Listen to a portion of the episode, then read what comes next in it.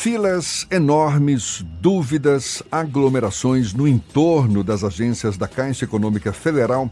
Pois é, com o pagamento do auxílio emergencial de 600 reais, a demanda só tem aumentado e, com isso, também o risco de infecção do coronavírus durante a pandemia. A pedido dos Ministérios Públicos Federal e da Bahia, a Justiça Federal concedeu decisão liminar para que a Caixa utilize colaboradores da instituição no reforço de medidas para evitar essas aglomerações no entorno das agências e também na organização das filas. Para entender melhor o assunto, saber quais as possíveis penalidades, a gente conversa agora com o Procurador da República, Leandro Bastos Nunes, nosso convidado aqui no Issa Bahia. Bom dia e seja bem-vindo, Leandro. Bom dia, Jefferson. Tudo bem? Tudo bom? Muito obrigado por aceitar o nosso convite. Nessa decisão é dado um prazo de cinco dias para a adoção da medida, sob pena de multa diária a ser definida pela Justiça. Essa multa já foi definida, procurador? Isso, é, no caso, a Justiça Federal, ontem ainda tarde, ela concedeu essa decisão liminar para que a Caixa, em cinco dias, ela adote essas providências de organização de filas, não só internamente, mas também externamente, com auxílio, no caso da Polícia Militar, para que de forma coordenada eles, eh, eles promovam a organização do distanciamento de dois metros, né, que se preconiza ao Ministério da Saúde. Ainda não foi combinada, foi pedido pelo Ministério Público a fixação de 30 mil reais em multa diária, mas a juíza primeiro ela deu essa oportunidade para que a Caixa em 15 dias ela demonstre, ela comprove que essas medidas elas serão adotadas. O senhor em particular acredita na eficácia dessas medidas? Olha, eu acredito muito nesse efeito já inicial simbólico desde a propositura da ação, que foi o fato de a Caixa realmente ter iniciado providências. Ela comprovou nos autos que começou a contratar vigilantes, ela começou a se mexer um pouquinho administrativamente para colaborar, que até então a Caixa estava um pouco reticente quanto a isso, estava omissa quanto a isso, não tinha sequer respondido as recomendações do Ministério Público Federal e Estadual, mas depois da propositura da ação judicial, que foi do dia 2 de maio agora, e agora com a decisão liminar, a Caixa realmente está começando a comprovar que está se esforçando para que essas medidas de organização das filas no espaço externo elas sejam efetivadas. O senhor acredita que a força policial poderá ser requisitada no caso é, de, por exemplo, alguma agência não conseguir conter a aglomeração? É, no caso, força policial, a gente fala aqui, para que o cidadão entenda, é para a finalidade de organizar a, as filas, é para a finalidade de tentar orientar o cidadão, e não com uma força coercitiva, no sentido daquela polícia é, é, é, é que tem a, a função de reprimir algo ilícito praticado. Porque, no caso, a gente está diante de uma pandemia, de situação extraordinária, que a população também deve colaborar com essas medidas de distanciamento. Então, a polícia aqui ela vai entrar como coadjuvante nesse caso, ao lado do, da Caixa Econômica, para organizar a fila por conter diversas pessoas ali e, e ter risco de multidão, etc.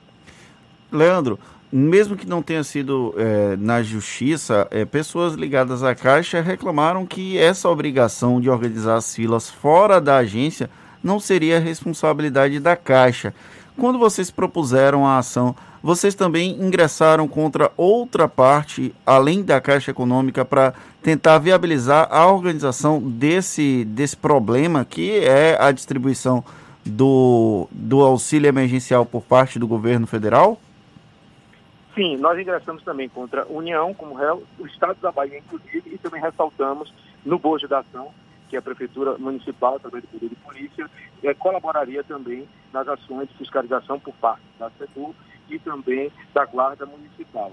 É, no caso, nós entendemos é, que essa obrigação é uma obrigação solidária, embora a Caixa Econômica ela alegue que lado externo é, é, pertença ao poder público essa obrigação de, de, de fazer a segurança, é, nós entendemos que o serviço bancário, ele envolve não só internamente, como espaços também externamente. Ou seja, aquela pessoa, aquela pessoa jurídica, aquela empresa que presta serviço, explore uma atividade econômica, no caso aqui, uma, uma atividade bancária, ela tem uma obrigação de zelar pelo todo. O que não impede também que a polícia militar tenha a obrigação de ajudar e colaborar também com a manutenção da organização da ordem da segurança.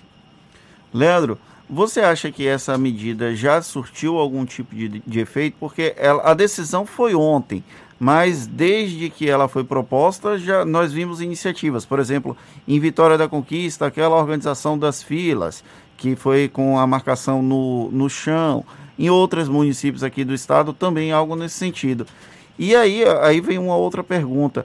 Também passa por um, por um processo de conscientização do cidadão, porque em algumas cidades houve a demarcação dos espaços na fila, na distância, e aí, no meio da chuva, o pessoal deixou os espaços e foi se aglomerar numa região onde estava coberta tal. Como é que vocês é, observam esse tipo de ação, de atitude? Isso, nós inclusive narramos isso na, na petição inicial da Pública, que cabe também ao cidadão essa obrigação, a obrigação de todos.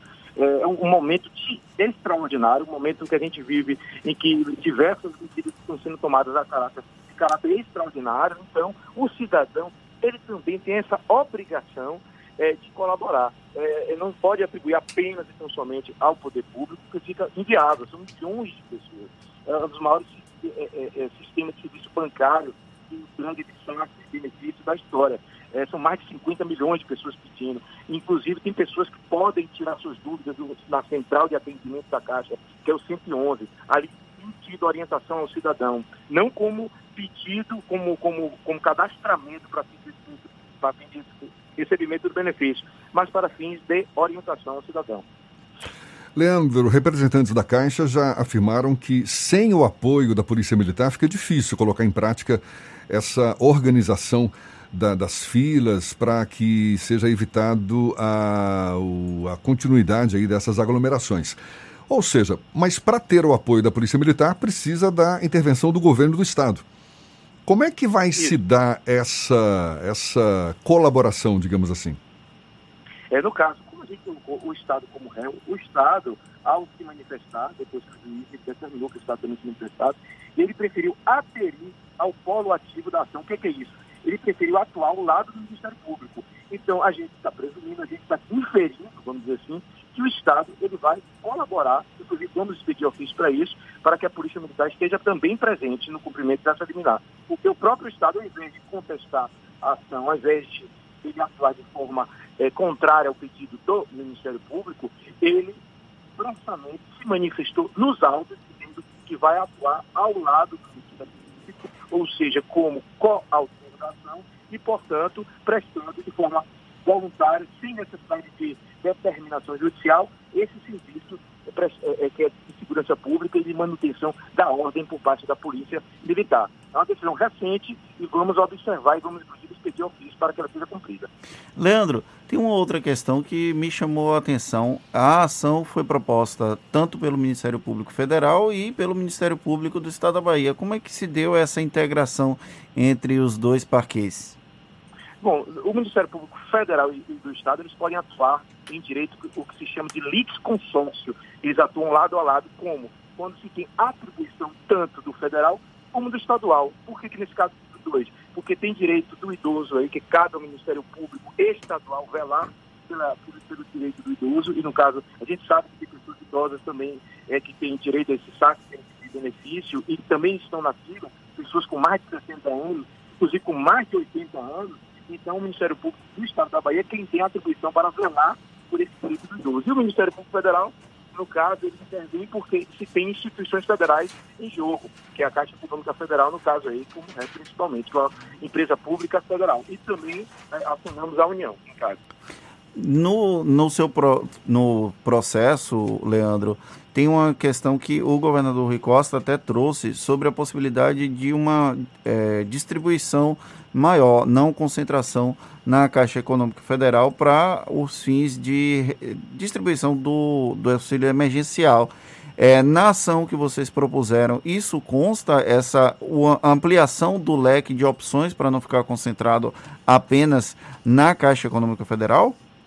É perfeita essa sua colocação, porque é o que a gente chama de descentralização. Né? A lei que instituiu esse benefício especial, ela, ela trouxe a possibilidade do, de entrega desse benefício por intermédio do SAT por parte de instituições federais, ou seja, de instituições eh, bancárias oficiais federais, no caso, a Caixa Econômica e o Banco do Brasil seria também, porque é uma sociedade de economia mista federal. Nós, nesse caso, nesse aspecto emergencial, nesse momento emergencial, nós tratamos apenas e somente da organização de filas. Porém, estamos instaurando é, um procedimento administrativo apartado, ou seja, diverso desses, para tratar dessa questão da descentralização, expedindo ofícios ao governo federal para a finalidade de cobrar, inclusive, que seja efetivada essa divisão, né, de que seja descentralizado esse serviço de eh, prestação do, do, benefício por intermédio do eh, emergencial, para que não só a Caixa